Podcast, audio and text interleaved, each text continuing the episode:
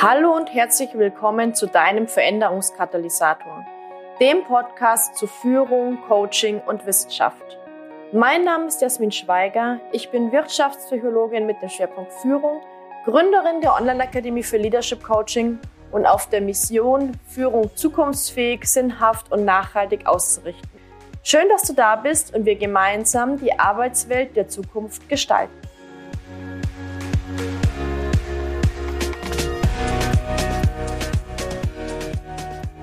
Herzlich willkommen zu einer neuen Podcast-Folge. Wie schön, dass du wieder dabei bist. In dieser Woche sprechen wir über das Thema, wie du das allererste Mal mit einer Führungskraft im Coaching zusammenarbeitest. Es kann ja sein, dass du jetzt bereits eine Coaching-Ausbildung absolviert hast, vielleicht auch noch mittendrin steckst und auch die Idee hast, Führungskräfte zu coachen. Aber du fragst dich vielleicht, wo sollst du denn da starten? Wie, wie gehst du daran? Und aus diesem Grund möchte ich heute in dieser Podcast-Folge mit dir drei Tipps für dein allererstes Führungskräfte-Coaching teilen. Und ich würde sagen, wir steigen gleich direkt ein. Nummer eins. Erster Tipp, nimm eine professionelle Haltung für das Führungskräfte-Coaching ein. Jetzt fragst du dich vielleicht, okay, professionelle Haltung, wie mache ich dann das? Ich würde sagen, ein wichtiger Schritt vor der Arbeit mit Führungskräften ist, dass du über deine eigenen Erfahrungen mit Führung und auch als Mitarbeiter, Mitarbeiterin reflektierst. Das bedeutet, mach dir mal Gedanken darüber, welche positiven und negativen Erfahrungen hast du mit Führung gemacht? Wie warst du vielleicht selbst in einer Position mit Verantwortung? Ja, das muss ja nicht unbedingt eine formell zugeschriebene Führungsrolle sein. Das kann auch jegliche andere Position mit, mit Verantwortung sein. Und wie hast du dich auch selbst als Geführter oder Geführte verhalten?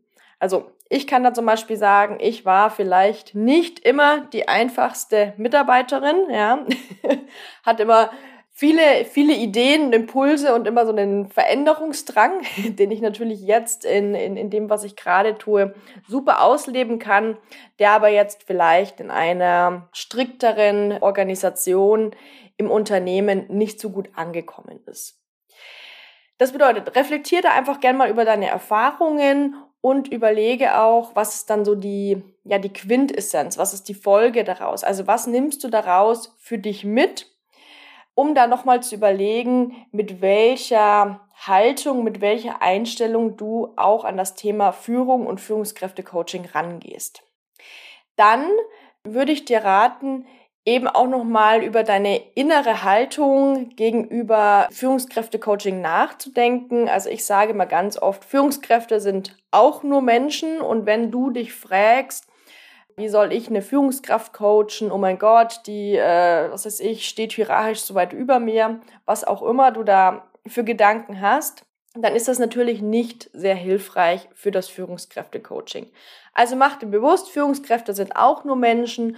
Du hast eine Coaching-Ausbildung absolviert, du hast Coaching-Kompetenz und du kannst natürlich auch Führungskräfte, also Menschen, die auch die Rolle einer Führungskraft einnehmen, natürlich coachen. Und so als letzter Tipp zum Thema professionelle Haltung, mach dir gerne auch nochmal dein Selbstbild als Coach bewusst. Das bedeutet, überlege einfach nochmal, was ist dein professionelles Verständnis von Coaching? Ja, also wie siehst du dich selbst als Coach? Was ist dein Selbstverständnis als Coach? Und was heißt das dann für deine Arbeit? Ja, also einfach nochmal über dein, na, ich sag mal, über dein Berufsverständnis als Coach nachzudenken und dann natürlich auch aus dieser Haltung heraus zu agieren.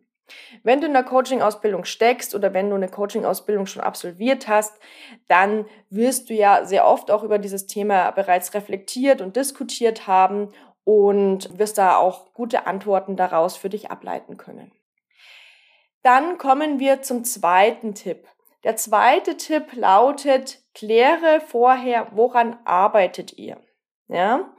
Also auch beim Führungskräftecoaching ist natürlich super wichtig, eine ausführliche Auftrags- und Zielklärung durchzuführen. Wenn du bereits fundierte Diagnostiktools nutzt, dann setze diese natürlich auch gerne ein.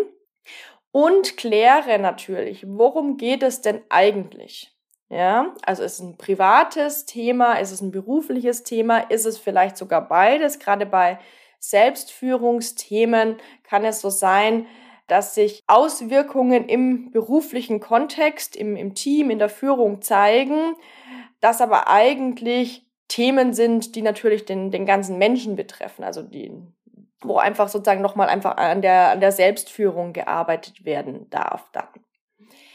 Außerdem würde ich dann dir raten, mal zu, ja, so ein bisschen auseinander zu dröseln, an welchem Baustein arbeitet ihr? Also arbeitet ihr zum Beispiel am Baustein Selbstführung, arbeitet ihr am Baustein Teamführung oder Mitarbeiterführung oder arbeitet ihr am Baustein Organisationsführung? Ja? Also wenn du eine Auftrags- und Zielklärung gemacht hast, dann kannst du für dich das Ganze nochmal einordnen. Worum geht es jetzt? Geht es um Selbstführungsthemen? Geht es um Teamführungsthemen? Geht es um Organisationsführungsthemen? Natürlich ist es so, die Basis ist die Selbstführung. Ja, also ganz oft wird es wahrscheinlich so sein, dass du wirklich mit Selbstführungsthemen einsteigst oder dass sich auch wenn du jetzt an Teamführungs- oder Organisationsführungsthemen arbeitest, es letztendlich wieder auf Selbstführungsfragen zurückkommt. Aber das ist natürlich dann auch deine Aufgabe als Coach, dann dementsprechend, naja, in die, in die gemeinsame Reflexion über, über die Zielklärung dann zu gehen. Und was ich auch nochmal ganz wichtig finde, was ich auch öfter erlebt habe, dass eben Führungskräfte in, in Coaching, Beratung, Begleitung, Mentoring, wie auch immer kommen und Probleme mit dem Team schildern, ja, also mit, mit Mitarbeiterinnen, Mitarbeitern schildern, mit dem Team schildern, eventuell auch, wenn es sich um Unternehmer und Unternehmerinnen handelt, auch Probleme in der Organisationsführung schildern, dass aber dahinter dann, ja, eigentlich sozusagen Selbstführungsthemen stecken. Und da liegt es dann natürlich an dir als Coach, das Ganze dann auch herauszuarbeiten, sodass ihr dann auch an den relevanten Themen arbeitet. Ja? So, und dann kommen wir auch schon zum dritten Tipp. Und der dritte Tipp lautet, kläre die Auftragsverhältnisse. Also, kläre ganz genau und bereits im Vorfeld, wer ist dein Auftraggeber, also ist die Führungskraft, ist es das Unternehmen? Wer sind hier relevante Stakeholder, wenn es jetzt zum Beispiel das Unternehmen ist und die Führungskraft nicht als Selbstzahlerin oder als Selbstzahler zu dir ins Coaching kommt?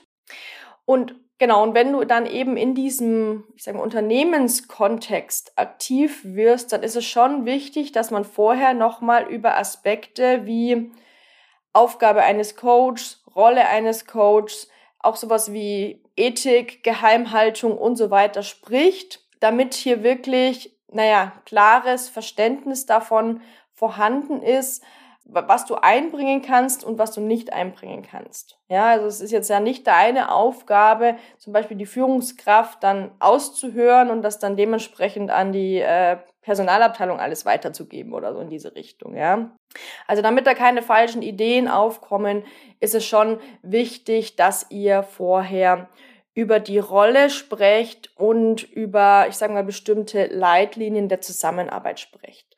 Und dafür ist es natürlich auch wichtig, dass du dir vorher darüber Gedanken machst. Ja?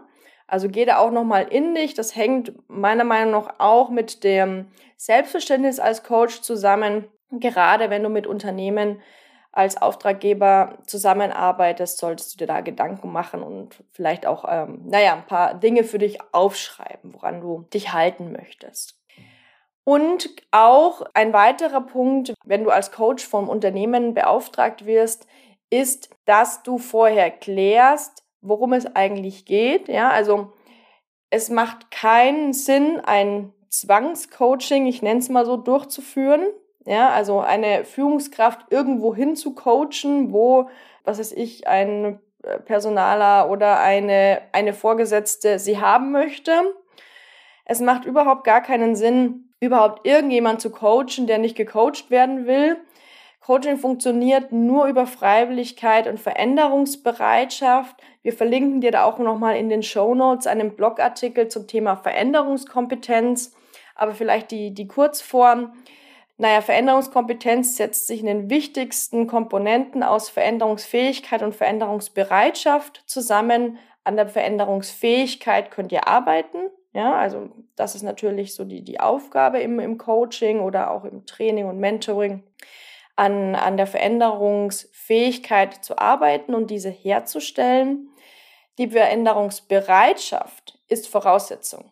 Ja, das hängt natürlich auch mit Motivation zusammen. Es hängt dann natürlich auch mit ähm, Transferstärke zusammen. Aber das Aller, Allerwichtigste ist, dass hier dein Coachee oder deine Coachee Veränderungsbereitschaft mitbringt. Deswegen macht es durchaus Sinn, auch das bereits vorher mit dem Auftraggeber zu besprechen. Wenn du natürlich direkt von der Führungskraft beauftragt wirst, dann gehe ich davon aus, dass da äh, eine Veränderungsbereitschaft auch vorhanden ist. Ja, also du kannst das natürlich dann auch nochmal im, Vorgespräch klären, aber das ist auch nochmal ganz wichtig äh, in Bezug auf das Thema Auftragsverhältnisse. Und ich möchte nach diesen drei Tipps mit einem wichtigen Bonustipp schließen. Und der Bonustipp lautet, vertraue auf deine Coaching-Kompetenz. Ja, also wenn du ausgebildeter Coach bist oder relativ am Ende deiner Coaching-Ausbildung bist, dann kannst du natürlich Coaching, Interventionen, Tools, Methoden, Gesprächsführungen, Gesprächsführungstechniken und so weiter auf das Führungskräfte-Coaching übertragen. Ja, also ein schöner Einstieg ist ja zum Beispiel auch wirklich mit, mit Selbstführungs-Coachings zu starten, weil du ja jetzt keinen großen Unterschied in dem Sinne machen musst, ob du jetzt eine Person, die eine Führungsrolle inne hat, in, im Bereich Selbstführung begleitest oder eben eine andere Person. Ja? Im Grunde geht es ja bei Coaching immer darum, die Selbstführung, die Selbstführungskompetenz aufzubauen und, und, und da zu unterstützen. Das bedeutet, du kannst dir natürlich sehr, sehr gut Tools nutzen, die du schon kennst und auf deine Kompetenzen hier vertrauen.